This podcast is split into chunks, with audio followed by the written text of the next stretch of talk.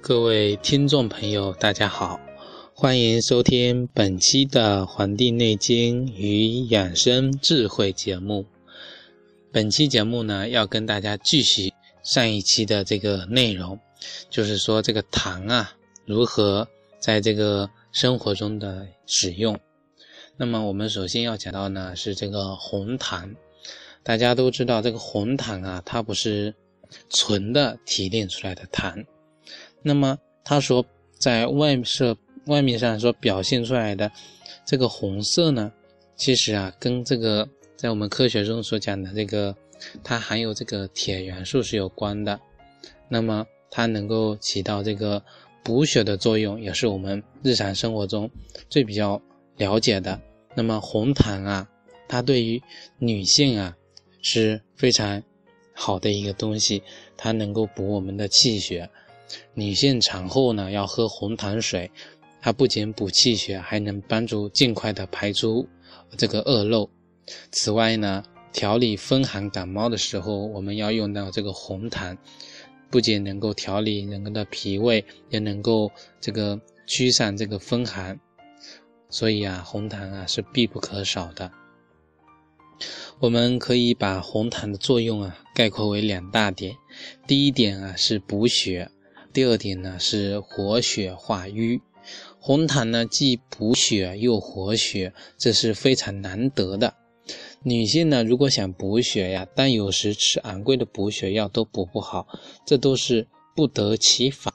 我们都知道旧的不去，新的不来的这个道理呀，一味的补啊是不行的，一定要把旧的淤血给化掉之后，才能使这个新的血液产生。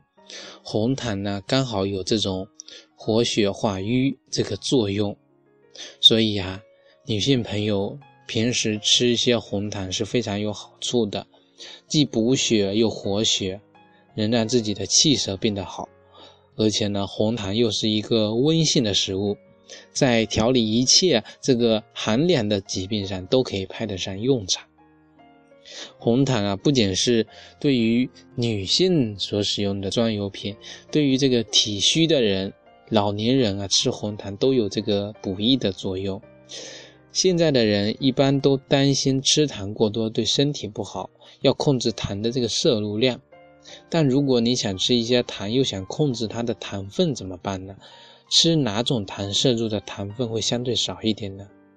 在我们的白糖、红糖和冰糖这三种常用的糖中啊，如果你用同样的量，那么红糖的糖分是最少的，因为它是初榨出来的糖，它的含糖量啊只有百分之九十五，剩下的都是矿物质和维生素。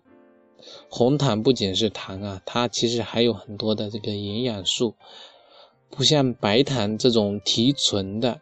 跟白糖相比啊，红糖含有更多人体有益的东西。红糖所含的这些微量元素呢，对人的这个造血呀，有很好的刺激作用，这正是它补血的这个关键。所以红糖不仅是调味品，它更更能够作为一种零食一样的食物，而白糖呢就不能达到这样的作用。那么我们平时怎么样用红糖去进行啊烹饪做菜呢？我们日常生活中完全可以考虑在烹饪食物的时候呢，用这个红糖来代替白糖，这样就可以让家里人啊有更多的机会吃到红糖，既控制了这个糖分的摄入量，又能够起到这个补血的这个作用。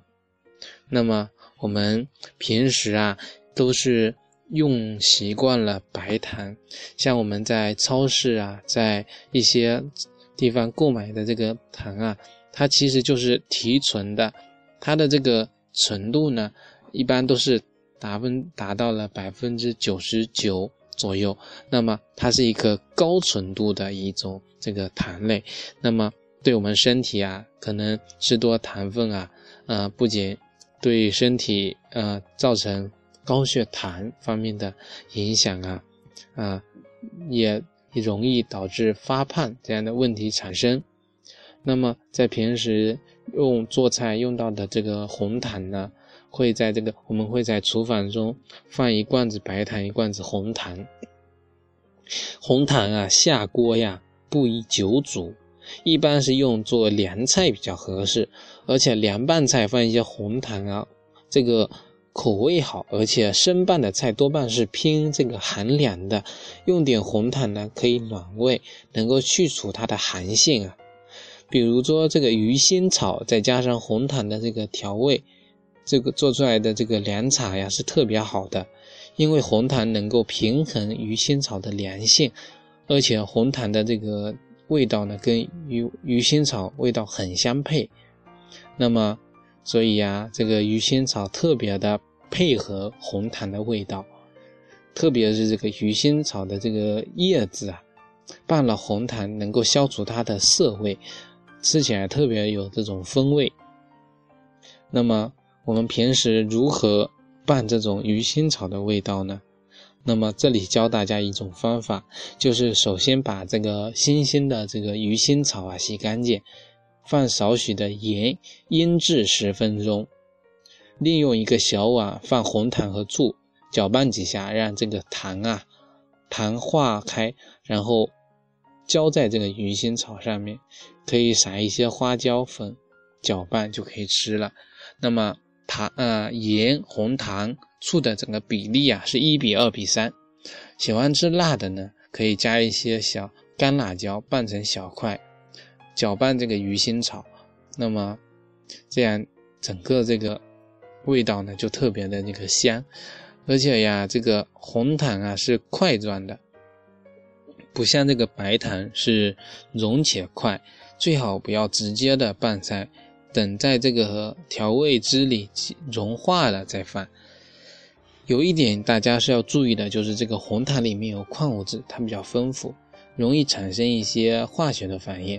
如果红糖作为调食物啊，就要注意不要让它在锅里加温太久，尤其是用铁锅的时候，更容易和红糖发生这个化学反应。所以啊，红糖一般是在起锅时，啊放比较好。那么我们平时如何选择原汁原味的这个红糖呢？我们超市里买的这个红糖都是粉末状的。年纪大一点的人应该记得，以前的红糖都是成块的，有的是方块的，一块一块、一方一方的。那么有的是圆的，一坨一坨的。用的时候呢，可以用刀切开，那是。原汁的红糖是用传统的方法去熬制出来的，现在去南方的甘蔗产地才能买得到。那么原汁的这个红红糖啊，比粉末状的红糖更能保留它的营养价值，它的口味比较好，而且红糖啊在熬制的过程中焦化产生特有的这种焦香，吃起来特别有这种巧克力的味道。与其他的添加各种香香精啊、色素的水果糖来比呢，红糖啊，原汁的红糖啊，更加的健康。红糖因为产地和制作方法不同啊，有好几种颜色，有的偏黑，有的地方呢叫黑糖，还有的偏黄、偏浅黄啊，或者南方地方就管它叫黄糖。但不管是黑糖还是黄糖呢，都是我们所说的这种普遍上的红糖。只是因为制作方法和产地有点差异，所以表现出来的颜色、形状不同。熬制的火候老了，颜色也会更深一点。不同地方的水土的矿物质不一样，所以不同产地的红糖它里面所含有的矿物质呢，也有一些差异。如果有可能的话，我们可以多选用几种颜色的红糖，这样就可以涉及到营养啊，就更加的这个全面了。啊，这里呢要大家注意一点的是啊，这个红糖啊，它是性温的，性热的人呢，他不应该使用这种偏温性的这个红糖，那么容易造成一些，嗯，造成这个脸色潮红啊，或者是容易产生这个湿热的情况。小孩子啊，也特别不适合吃红糖。一年四季中啊，春季要少吃这个红糖，这是大家对红糖啊要注意的这个地方。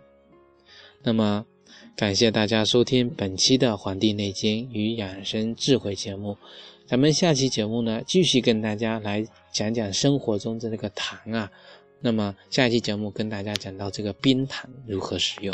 感谢大家收听，咱们下期再会。